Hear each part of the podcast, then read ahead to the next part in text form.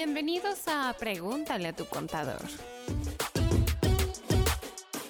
Un podcast original de Flores Garibay, consultoría fiscal, legal y de negocios.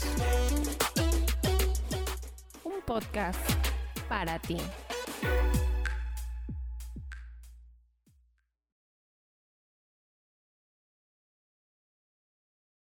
Hola, ¿qué tal a todos los que nos están escuchando en este, la primera entrega de Pregúntale a tu contador? Estamos muy felices porque estamos estrenando la primera temporada. Yo soy Shannon Falcón y espero me sigan para irnos quitando esas terribles dudas que no nos dejan dormir en las noches, ¿no? Y que tienen que ver con todo esto de la contribución tributaria. Hoy tenemos como invitada a la licenciada contadora pública Rebeca Toscano. Ella tiene ya muchos años con nosotros aquí en Flores Garibay y la verdad es que es una experta. Hoy viene a quitarnos las dudas sobre el CFDI 4.0. Hola Rebeca. ¿Qué tal Shannon? ¿Qué tal a todos los que nos escuchan? Sí, venimos a resolver algunas dudas que, que nos han hecho llegar algunos eh, clientes y amigos respecto lo que es el CFDI 4.0, ¿no? Porque eh, como dice Shannon, ahorita hay que volvernos expertos en hasta en la emisión de un CFDI, ¿no? Nos tiene con los pelos de punta, ¿no? Pero bueno, cuéntame, ¿cuándo entró en vigor el CFDI 4.0? Sí, este, el CFDI 4.0 entra en vigor a partir del primero de enero del ejercicio 2022 eh, sin embargo, existe una prórroga para que ya este sea de uso obligatorio y este eh, se vuelve obligatorio a partir del primero de julio del ejercicio 2022. Entonces todavía tenemos algunos meses para ahí ir, quitando un poquito más de, de dudas que se tengan para la emisión correcta. Oye, a ver, aquí una situación. Yo tengo muchísimas cosas que hacer y aún no he actualizado ni he utilizado la versión 4.0. ¿Yo puedo seguir utilizando la versión 3.3?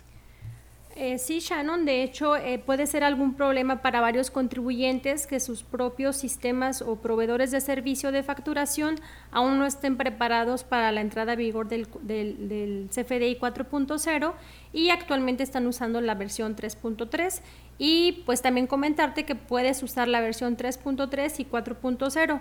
¿Qué es esto? Puedes convivir con ambas versiones mientras no exista la obligatoriedad ya del primero de julio, ¿no?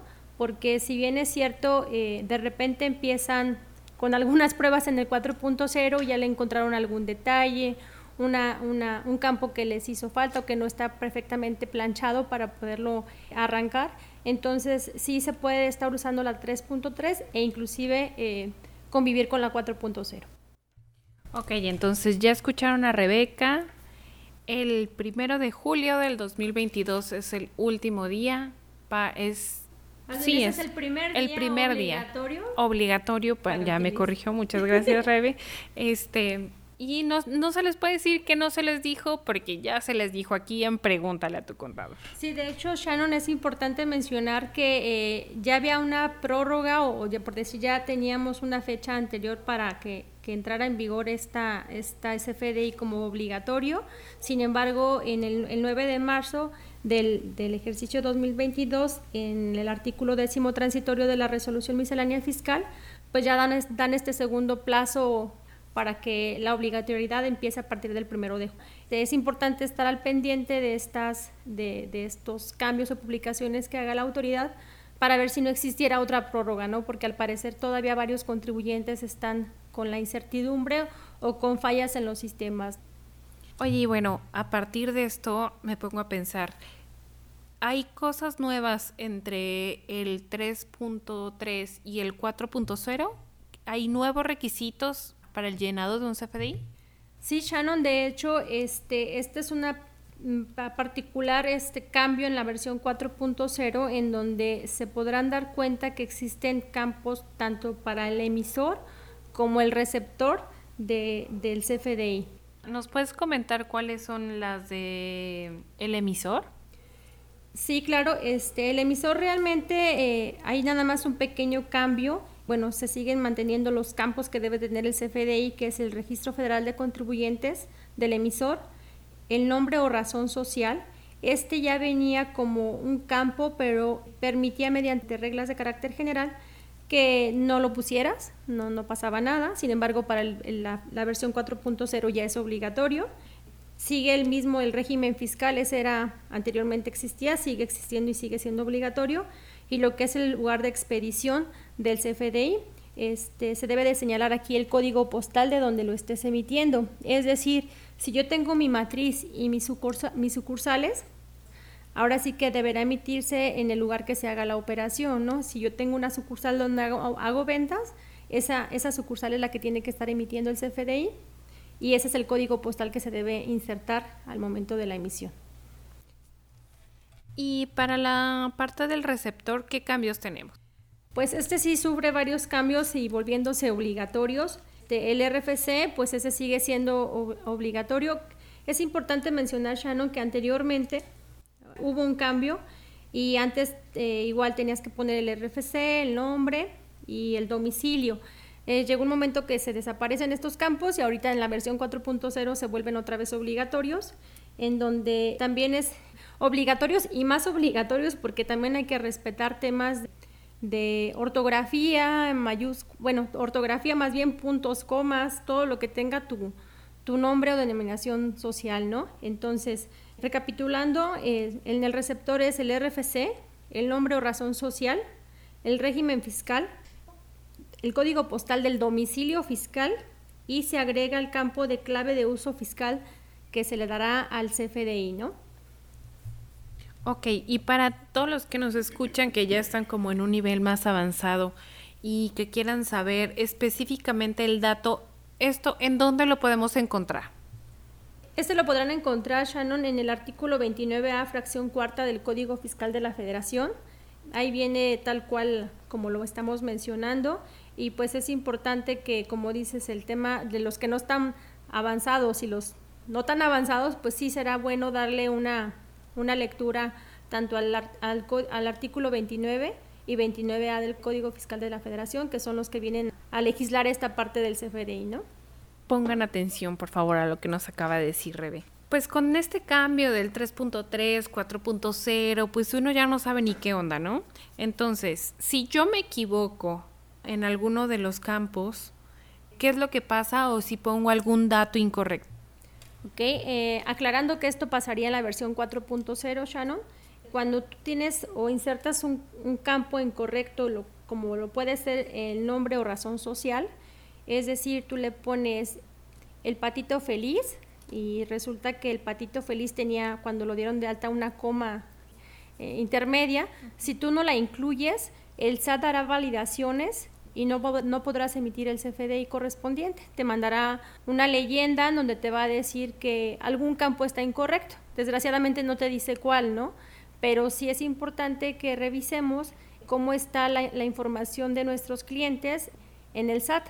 Para esto, pues es importante solicitarles información respectiva a su cédula de identificación fiscal para que a ti sea más fácil trabajar con la emisión de las facturas y no tengas algún error, ¿no? Porque a veces lo que puedes hacer en un segundo, pues te tardas unos 5 o 10 segundos en otra vez estar eh, capturando la información, a ver, ahora sí como que a prueba y error. Bueno, y esto se traduce a carga administrativa, ¿no? Así es, Shannon. Este, esta parte, pues, posiblemente yo digo, al principio, pues todo mundo le va a batallar, porque obviamente de repente tú capturaste a tu cliente en tu sistema para facturación, o quien lo capturó en su momento, pues no tuvo cuidado en, capturar la información como venía en su cédula de identificación fiscal y como antes no era no era no existía la validación que estamos mencionando, pues no pasaba nada, ¿no? Antes nada más el receptor con que tuviera el RFC era válido. Ahora, pues, todos estos campos deben de estar conforme tienes en tu cédula de identificación fiscal. Es decir, tu nombre, el régimen fiscal, el código postal de tu domicilio fiscal.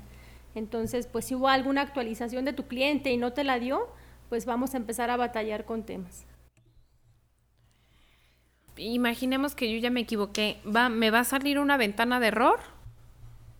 Sí, así como te comentaba hace un momento, en la página del SAT, que es la que nosotros ahorita hemos utilizado, te manda un mensaje de error donde te dice que existe un error en el RFC, domicilio fiscal, este, o régimen fiscal, ¿no? Me imagino que también todos aquellos que cuentan con algún sistema de facturación, de igual forma les va a mandar una, una pantalla de error para que validen la información y la vuelvan a capturar de forma correcta. Ok, entonces podemos decir que este que esta versión 4.0 está a prueba de despistados, ¿no? Y de estos temas que hemos hablado ahorita, ¿cuáles consideras tú que les deberíamos de poner más atención? ¿Cuáles son los que sí hay que cuidar y que tenemos que tener en mente? Mira, como, como comentábamos, el tema de los nuevos campos que se vuelven obligatorios, este, algunos, pues definitivamente si no los pones bien no te va a permitir avanzar y no te va a permitir facturar. Pero el que mencionábamos en, los últimos de lo que es el receptor, que es la clave del uso que se, que se le dará al CFDI, este viene eh, un catálogo que el SAT publica, Shannon, en donde te dice, pues, ¿para qué vas a hacer, para qué hiciste ese gasto, no?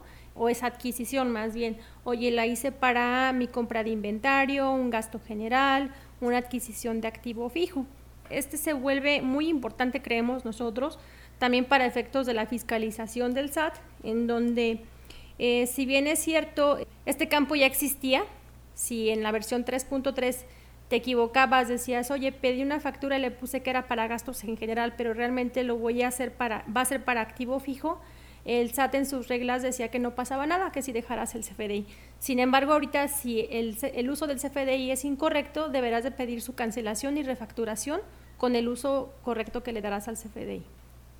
Ok, creo que con esto estamos despejando las dudas de muchos que estaban sin dormir por estos temas. Yo los quiero invitar a que nos sigan en nuestras redes sociales.